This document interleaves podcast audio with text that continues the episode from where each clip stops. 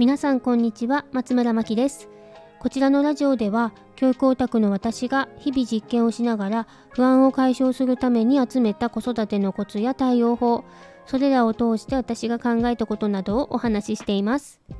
毎日の子育ての不安やお悩みが減り少しでも子育てが楽になると嬉しいです。皆さん大人になってから親しくなった方っていると思いますが私の場合子供が生まれてからはママ友から親しくなった方とお仕事関係でネット上で知り合って仲良くなった方がいます。ネット上で知り合うと、Zoom で話すことは何度かあっても、実際に会うことは近くに住んでいるとは限らないので、なかなか機会がないんですよね。もう数年親しくしているのに、実際に会ったことがない方も結構いまして、いつか会いたいですねなんてお話しすることもあります。今日なんですがお仕事関係で知り合って仲良くなった方と実際に会って、えー、お話ししてきたんですね。お仕事で東京に行く予定があるので少し会いましょうっていうことになりまして、えー、実際に初めてお会いしたんですが Zoom で何度かお会いしていたこともあったからかあの会ってもすごく自然ででもやっぱり感動的だったんですよね。あっという間に時間が来てしまって解散だったんですけど本当に素敵な時間を過ごさせていただきました。子育て講座をオンラインでしていると全国のママさんに出会えることが私の楽しみの一つでもあるんですが実際に会ってお話をしたらもっと楽しいんだろうなぁと思うこともよくあるんですよね。少し話が変わりますが先日小石春さんの40歳の壁をスルッと超える人生戦略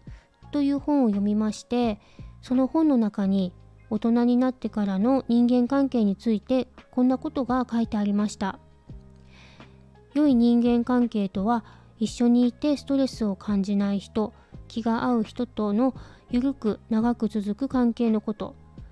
えー、すぐに連絡が取れる住人を思い浮かべてみてここ数年で知り合った人が2人以下という場合は人間関係が固定化されやすいタイプ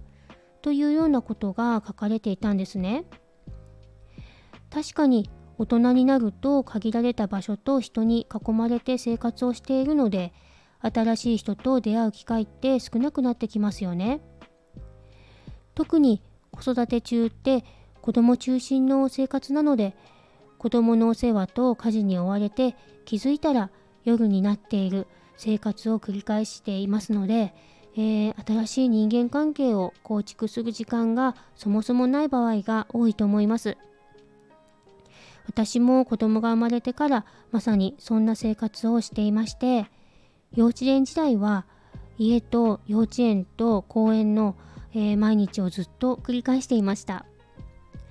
そんな中ネットを通して知り合った方と、えー、Zoom でお話しする時間は自分のもう一つの居場所のようで、えー、すごく楽しかったんですね。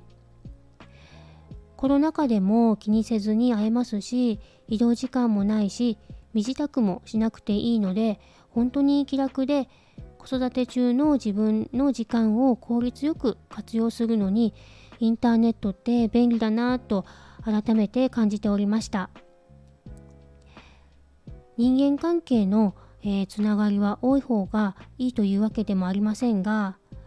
学生時代の友人やママ友お仕事関係や趣味の仲間などそれぞれの気の合う仲間のつながりはこれからも大切にしていきたいなと思いました。